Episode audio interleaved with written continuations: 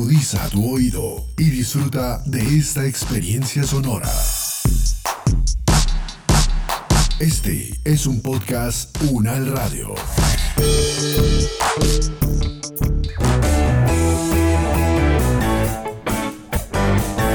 Salud Unal, contigo. Escuchar, aprender y compartir información de calidad sobre bienestar.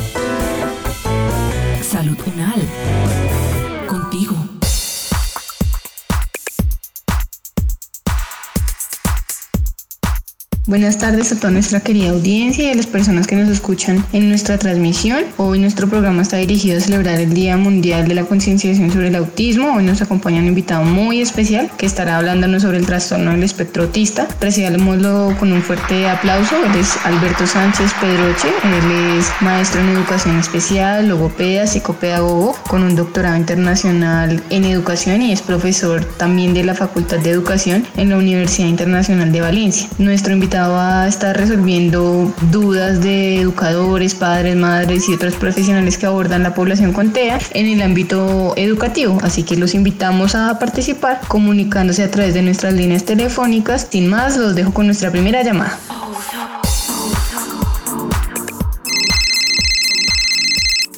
Buenas tardes, mi nombre es Nora Segura. Mi hijo fue diagnosticado con autismo desde hace unos meses. Yo quisiera saber más sobre el tema, sobre el trastorno de mi hijo. ¿Puede usted contarme primero un poco más sobre esta condición? El TEA supone un trastorno del neurodesarrollo en el que, atendiendo a diferentes manuales, como es el DSM-5, eh, manifiestan diferentes alteraciones o dificultades cualitativas, principalmente en dos dimensiones claves, como puede ser la comunicación y la socialización, y por otro lado presenta un patrón eh, cognitivo-conductual que es rígido e inflexible. Por lo tanto, las personas con el, el trastorno de espectro autista se clasifica por tres tipos de necesidades, tres tipos de grados. El de grado 1, que sería necesidad de ayuda, el grado 2, que sería una necesidad de apoyo notable, y el grado 3, que sería necesidad de apoyo muy notable. Ah, qué interesante. Pero también una psicóloga me pidió llevarlo al fonoaudiólogo. ¿En qué ayudará ese profesional a mi hijo? Yo quisiera pues saber bien qué tiene que ver el autismo con, con llevarlo al fonoaudiólogo. Entonces, en relación a, a un fonoaudiólogo, tendría que evaluar las capacidades de lenguaje y comunicación, ¿vale? aparte de las relaciones sociales, la simbolización e imaginación y lo que he dicho antes a nivel de patrón cognitivo-conductual, todas las cuestiones de flexibilidad, anticipación y planificación. Especialmente un fonoaudiólogo puede evaluar esta área de lenguaje y comunicación. ¿Qué podría evaluar? Si existen o no dificultades de pragmática, es decir, el uso social del lenguaje, si esa persona desarrolla un lenguaje oral sin presentar alteraciones significativas, sobre todo en las áreas de léxico, sintaxis, ¿de acuerdo? Si presenta un vocabulario fluido, si presenta ya eh, ecolalias, un lenguaje idiosincrático, un lenguaje repetitivo, inversión pronominal. También puede evaluar y detectar pues, si predomina, por ejemplo, un mutismo total o, o funcional, si utiliza algunos enunciados verbales simples con, con rutinas ambientales, si utiliza un lenguaje sin intención comunicativa también, ¿de acuerdo? Es decir, que la figura del fonoaudiólogo es muy importante a la hora de, de poder diagnosticar un, un TEA. ¿De acuerdo? Porque ya es lo que hemos comentado anteriormente. Una de las características nucleares, por decirlo de esta manera, en TEA es, eh, son esas alteraciones de comunicación social. Hola a todos, me comunico desde el sur del país en Leticia. Mi hermanito menor tiene TEA y como yo ya estoy en el colegio, mis papás no saben si lo pueden meter al mismo o si hay que buscar uno especial. ¿Podría ayudarme a saber si mi hermanito puede ir al mismo colegio que yo, por favor? Los niños y niñas con TEA pueden asistir a, una escuela eh, ordinaria, lo que ustedes denomináis una, una escuela eh, regular ¿Qué es necesario? Eh, sería eh, preciso disponer de eh, recursos tanto materiales como profesionales. Necesitamos maestros especializados en educación especial, necesitamos mm, maestros de audición y lenguaje, necesitamos fonoaudiólogos y logopedas, necesitamos bien, diferentes tipos de profesionales, tanto del ámbito de la educación como de la sanidad, para poder aplicar estas modalidades educativas que he explicado anteriormente y se pueda llevar a, a término una, una, educación inclusiva con éxito y atender a la diversidad funcional de, de toda la población. Esto por un, por un, lado. Luego, por otro, sí que es verdad que en España existen eh, centros de educación especial, los C, que en muchos de estos asisten personas con TEA, eso sí, de, de grado 3. Pero sí que es verdad que cada vez más se intenta eh, realizar esfuerzos para que toda la población con TEA pueda asistir a los, a los centros ordinarios. Pero claro, con los recortes que se dan en, en educación en todos los países, en todos los contextos y otros recortes eh, en otros ámbitos, pues se generan más barreras para que se dé esa inclusión que tanto anhelamos y que tanto buscamos. Pero bueno, sí que pueden asistir las personas con, con TEA a una escuela ordinaria. Taxativamente sí, digo eso. Hola amigos de Radio Enal, soy Harold, soy profesor de un colegio distrital aquí en la ciudad de Bogotá y quería preguntar cuáles son las modalidades educativas que existen para los niños y las niñas con TEA. En TEA existen diferentes modelos de intervención, como los de ensayo discreto, conductual y tradicional, como puede ser el, el método CAR o el LOVAS. Luego a nivel eh, en el ámbito contemporáneo, como puede ser el ABA, que es bastante conocido en, en el ámbito americano, en el ILT, bueno, hay, hay, diferentes tipos de programas. También en el, en el ámbito combinado, como puede ser el método TEACH o el SCARES o el, el LEAP también. Luego a nivel en el ámbito social pragmático, como puede ser el, el método CERTS o el Early Bird. Y luego también existen modelos en el ámbito de, a nivel de intervención de desarrollo social y pragmático, como puede ser el HANEN, eh, el FLUR Time y el ITTT. Existen diferentes modelos de, intervención, como acabo de, citar, pero siempre vamos a intentar que todos estos eh, modelos se apliquen en un marco de la educación inclusiva para poder atender a todas esas necesidades de aprendizaje que presentan tanto los niños como las niñas con trastorno de, del espectro autista, especialmente aquellos que, que puedan sufrir situaciones de marginación y de exclusión social, que también existen.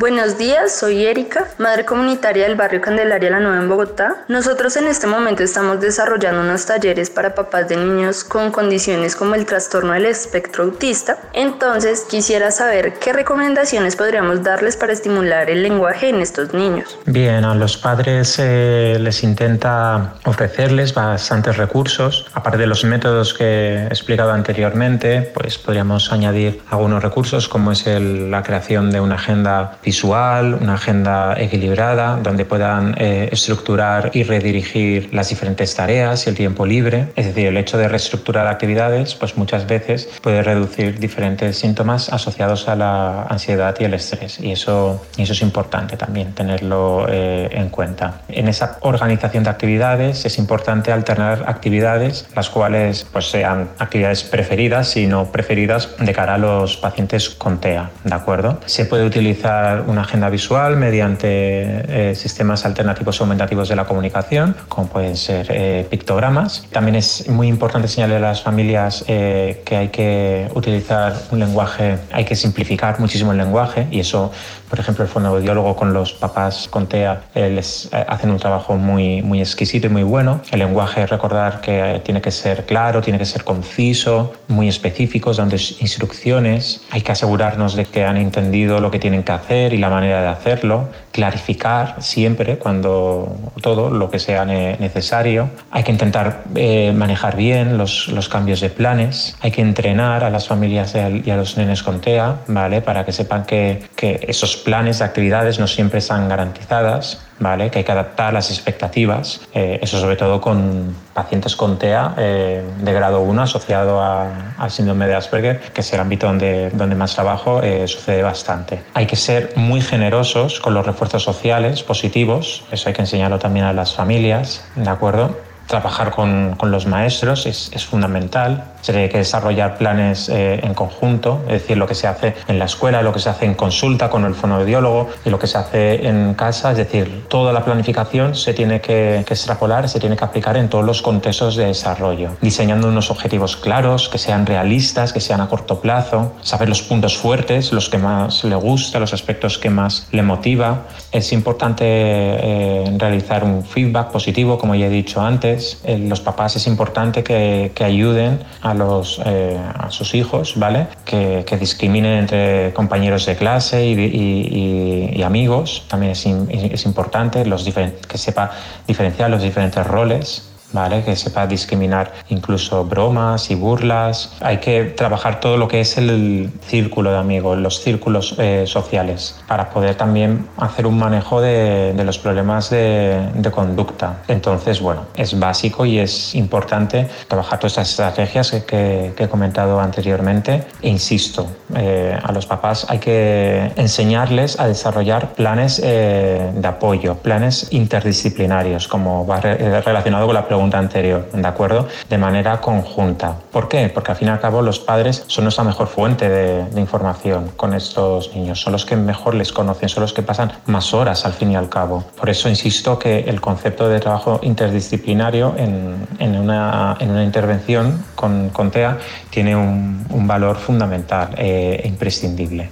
También quisiera saber si hay instituciones o centros que podamos recomendarles para que se unan. También recomiendo a los papás que, que se dirijan a diferentes a, asociaciones, que allá en, en, Colombia está, por ejemplo, la, la Liga de, de, de, Autismo, con sede en, en, Bogotá, y allá les pueden dar una, una orientación pues, mucho más concreta y, y específica aparte de también acudir a, diferentes instituciones universitarias, como puede ser la, la, Universidad Nacional de Colombia, y también que se dirijan a su neuropediatra y a los diferentes especialistas educativos que tengan, es decir, eh, que, que, dispongan. Sé que en ocasiones los papás y las mamás se sienten abrumados con toda esta situación y no saben a dónde dirigirse. Si buscan poco a poco y van pidiendo ayuda poco a poco a diferentes tipos de profesionales, pues al final sí que pueden buscar y pueden encontrar diferentes tipos de alternativa, que no están solos y que, y que existen diferentes recursos. ¿Que esos recursos se podrían ampliar? Por supuesto que sí, pero algo sí que tenemos y algo disponemos y, y, y siempre existe un punto de partida y es importante tener eso en cuenta también.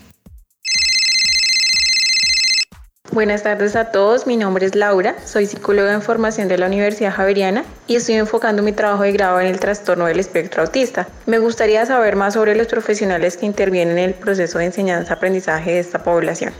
Bien, esta cuestión va muy relacionada con, con la anterior.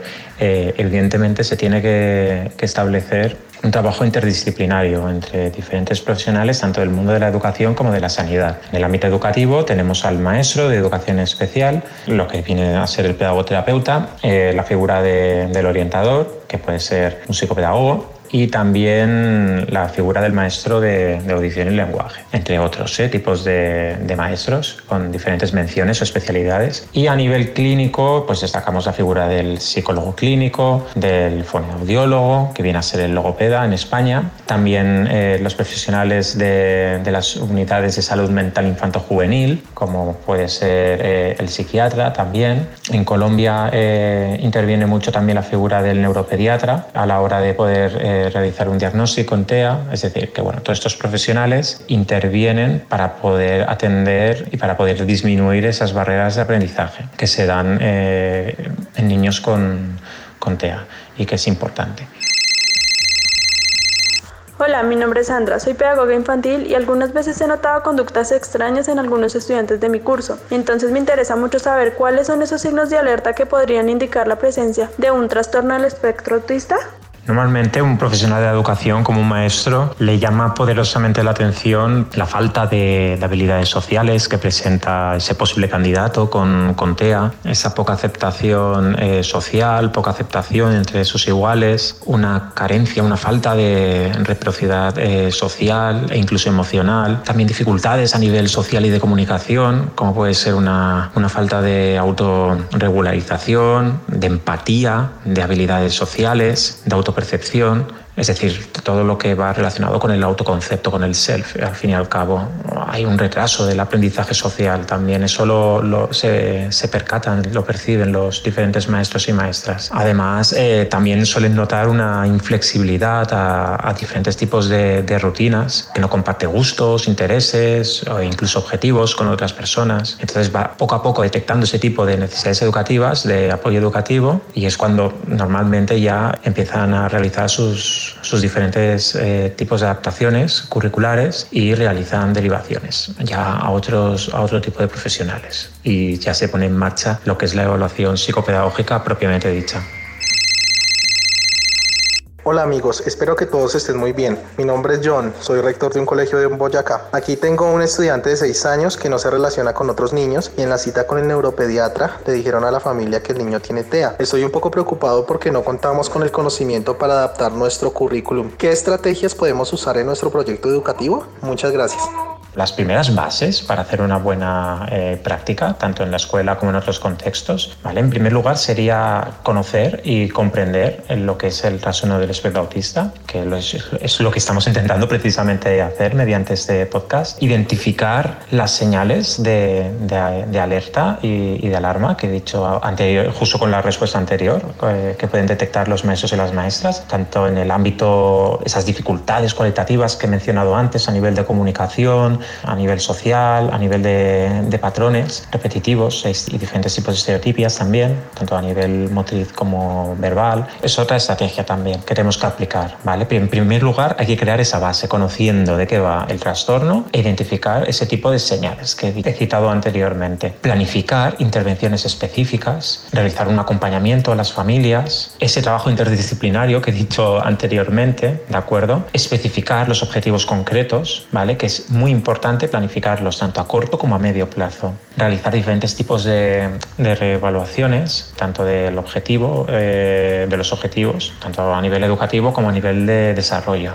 Utilizar materiales visuales como esa agenda que había dicho, ¿vale? Eh, a nivel de utilizando PEX u otros sistemas alternativos y aumentativos de la comunicación, utilizar ítems sensoriales como la música, todo lo que es manipulación de, objetos. Otra estrategia que había dicho antes eh, era simplificar el lenguaje, que es muy interesante y es muy importante, ¿de acuerdo? Eh, manejar bien los cambios de los planes y ser muy generosos con este tipo de, población. Y bien, yo creo que así como primera base es esas estrategias son las que tenemos que tener bien claro, porque si no tenemos, si no, si no hemos podido crear esta base, luego no podemos diseñar o crear unas estrategias mucho más concretas y específicas, que ya irá en función de, cada, de cada paciente o de cada alumno. Porque recordemos que Karatea es un mundo diferente, incluso aunque presenten las mismas características o pertenezcan al mismo grado.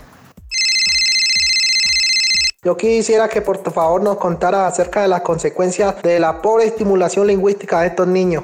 A ver, evidentemente un ambiente empobrecido, lingüísticamente hablando, en personas con TEA de grado 3, que es el peor pronóstico, que tiene una necesidad muy notable de ayuda, sin diferente estimulación lingüística, puede manifestarse síntomas o, se puede aumentar los síntomas que, presentan, como una falta de intención comunicativa, falta de miradas recíprocas, falta de emisión de enunciados verbales, incluso los simples, eh, con diferentes rutinas ambientales, aumentan diferentes tipos de estereotipias eh, verbales, como pueden ser las, las ecolalias, ¿de acuerdo? El lenguaje repetitivo también aumenta significativamente. Todo este conjunto de, de características, ¿de acuerdo? Eh, no utilizan tantas palabras, no utilizan tantos gestos, tantos signos que han podido aprender en diferentes programas previos de comunicación. Evidentemente la pragmática también disminuye eh, significativamente. Entonces, bien, cuanto más empobrecido sea el ambiente lingüísticamente, pues más carencias en, todos estos, en todas estas características, en todos estos ámbitos, será más patente.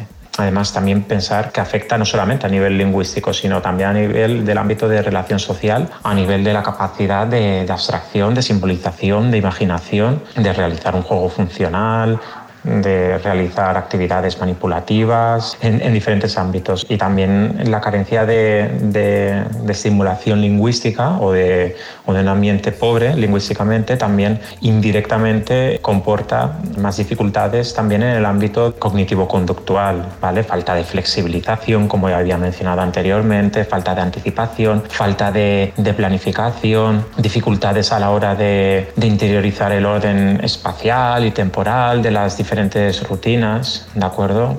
Que las dificultades son, son múltiples y todo eso afecta pues a, su independencia, a su tiempo de ocio y, en, otros, y, en otras situaciones que, que es importante tener en cuenta. Hola, mi nombre es Alejandra, fonoaudióloga del área de educación y me gustaría saber cómo trabajar en la escuela la inclusión escolar en los niños con TEA. ¿Existe algún método que recomiende? Existen muchísimos métodos, como ya, ya he explicado anteriormente, pero uno de los que más me gusta, podría decir, ¿vale? o que soy más eh, eh, formado, es este, en el método de Denver, que al fin y al cabo se basa en los conocimientos empíricos acerca del aprendizaje de los niños pequeños y de los efectos del autismo sobre, sobre el desarrollo temprano. Y lo que pretende ese método, la principal meta, el principal objetivo, es reducir la, gravedad de los síntomas, poder acelerar el ritmo de desarrollo a todos los niveles, especialmente en los ámbitos cognitivo, socioemocional y lingüístico. Está muy bien el método Denver, sobre todo para los fonoaudiólogos, bueno, para cualquier profesional del mundo mm, educativo y sanitario, pero va muy bien también para los fonoaudiólogos, ya que nos permite detectar diferentes necesidades que puede presentar una persona con trastorno de espectro autista y especialmente pone énfasis en lo que es la imitación, la comunicación, tanto en la comunicación tanto verbal como no verbal, el desarrollo social y el juego. Y nos permite hacer una, una detección temprana sobre el trastorno del espectro autista. Entonces, bueno, para las personas que todavía no conocen ese método, pues les animo a, que lo conozcan y se formen en este porque la verdad es que, al menos en, mi caso, sí que da resultados interesantes, ¿de acuerdo? A nivel de proyectos pedagógicos, eh, a ver, a mí me funciona bastante bien lo que, lo que son las prácticas restaurativas, el método Denver, como ya he comentado antes, ¿de acuerdo? También usar diferentes metodologías de, de aprendizaje cooperativo. Por ejemplo, yo utilizo un programa que se llama CAAC, que es Cooperar para Aprender y Aprender para Cooperar, que bueno, que existe una página web que se puede consultar, que sería, a ver si lo digo bien, sería CIFE-EI-CAAC.com barra es eh, barra también. Entonces, bueno, eh, si no, eh, es fácil de, buscar mediante, mediante los diferentes buscadores. Se pone programa de aprendizaje cooperativo CAAC y bien, ahí hay un montón de estrategias y de recursos para poder aplicar un, aprendizaje cooperativo, que es lo que se, se está intentando utilizar al menos en diferentes escuelas en España. Entonces, bueno, eso funciona bastante bien. Ya te digo, yo intento utilizar ese, trío de, proyectos, ¿vale? Por un lado el método Denver, por otro lado lo que son prácticas restaurativas y por otro lado lo que es el aprendizaje eh, cooperativo. Evidentemente, esos son a nivel de proyectos. Luego cada proyecto se aplica los, un modelo inclusivo y dentro de ese modelo inclusivo se aplican los diferentes métodos que he explicado eh, en los primeros compases del podcast. Entonces, bueno, ahí sí que pues os animo a, introducir esos aspectos innovadores que beneficia a toda la población eh, con TEA. Soy Lina y actualmente estoy haciendo algunos proyectos con comunidades indígenas del país. Estoy pensando hacer algunos talleres con ellos hablándoles del abordaje de este trastorno. ¿Qué elementos son fundamentales de incluir en la intervención de la población con trastorno espectro autista? Es importante que la intervención además vaya orientada a las diferentes necesidades nucleares de las personas con TEA. Cuando digo necesidades nucleares me refiero a nivel de comunicación, intervención social y a nivel de patrones restringidos y repetitivos. Fundamentalmente el fonoaudiólogo tiene que centrarse en las habilidades sociocomunicativas. Es importante además favorecer aprendizajes significativos y funcionales apropiadas a la edad eh, que presenta el, niño o la niña con, con TEA. Es fundamental que se potencie la motivación hacia el aprendizaje y no tanto a veces como se da a la a la mera repetición Es fundamental desarrollar habilidades sociales, fomentando la, integración y la inclusión social con sus iguales. También es importante utilizar modelos de apoyo conductual positivos, asegurar la generalización de, de habilidades, ¿de acuerdo? Es decir, cuando ya hemos creado esa base comentado anteriormente, pues ya se puede utilizar, se puede plantear objetivos más específicos y, desarrollo, y desarrollar estrategias más específicas, como las que he citado anteriormente. Doctor Alberto, muchas gracias por la intervención del día de hoy. Le agradecemos su amable asistencia a nuestro programa y toda la información que nos brindó, muy útil para todos los profesionales. ¿Hay algo más que usted quisiera de pronto recomendarle a estas personas que intervienen el trastorno del espectro autista desde el ámbito escolar, desde la casa, desde el ambiente clínico, de pronto para ir concluyendo nuestro programa del día de hoy? Y bien, me gustaría acabar con, con, una frase, con una cita de George H. ¿vale? Que dice lo siguiente, somos lo que somos gracias a nuestra relación con los otros. Inevitablemente, pues, nuestra meta debe ser una meta social tanto desde el punto de vista de su contenido como del punto de vista formal. ¿Esto qué implica? Que el hombre es un ser eh, racional porque es un ser eh, social. Y como fonoaudiólogos y diferentes eh, profesionales tenemos que plantear esta meta de poder ayudar a las personas con trastorno del espectro autista a que tengan una mejor calidad de vida, a que tengan una... tenemos que pelear y luchar por esa inclusión social y educativa. Tenemos que intentar reducir esas barreras de comunicación, esas barreras de, interacción social, esos patrones repetitivos. Tenemos, que, tenemos un largo camino por recorrer. Sí que es verdad que se ha hecho muchos avances y que es un tema que se ha estudiado, se, se está dando muchos eh, estudios a lo largo de, de los últimos años, pero que queda un largo camino por hacer. Entonces, nada, os agradezco mucho por, por la invitación y os envío un saludo muy afectuoso desde España.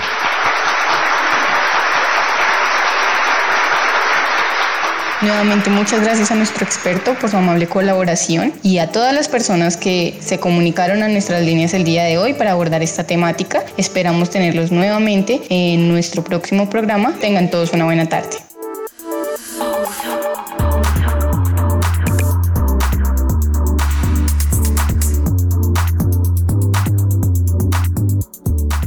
Es el momento de que cada uno desde sus hogares aporten el cuidado de su salud y de su comunidad. Es tiempo de sumar.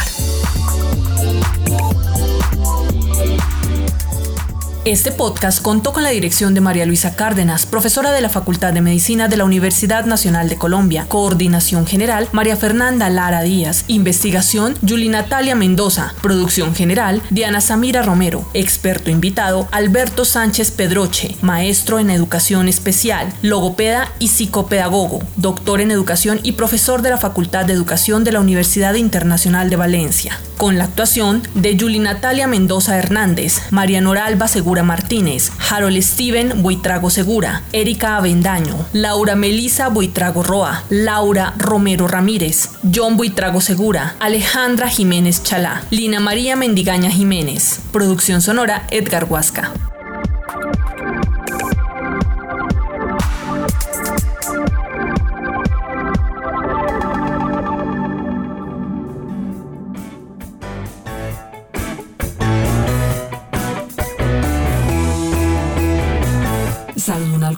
Es una producción de la Facultad de Medicina de la Universidad Nacional de Colombia en alianza con UN Radio. Salud Unal. Contigo. Las opiniones aquí expresadas son de entera responsabilidad de sus autores y solo comprometen a los realizadores de este podcast. No representan necesariamente el pensamiento de la UN Radio ni la posición oficial de la universidad.